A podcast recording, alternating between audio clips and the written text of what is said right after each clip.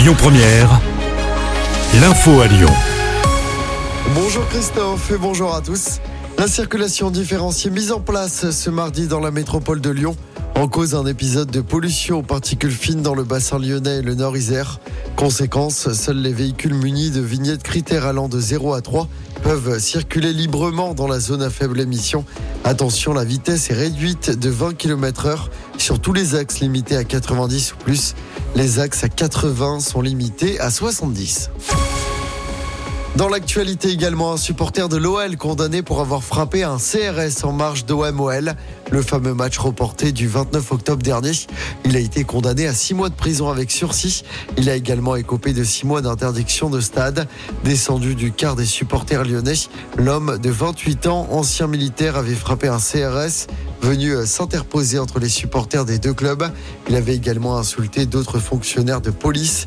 Deux autres supporters lyonnais seront jugés le 16 janvier prochain à Marseille pour des euh, saluts nazis et des cris racistes effectués en tribune.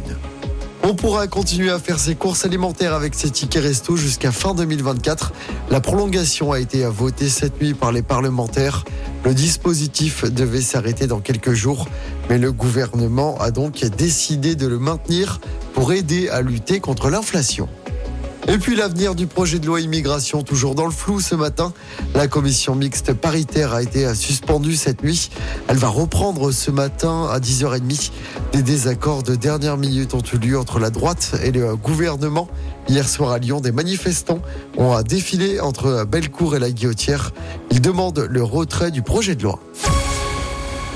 Un mot de sport pour terminer en football. J-1 avant le dernier match de l'année 2023 pour l'OL avant la trêve hivernale.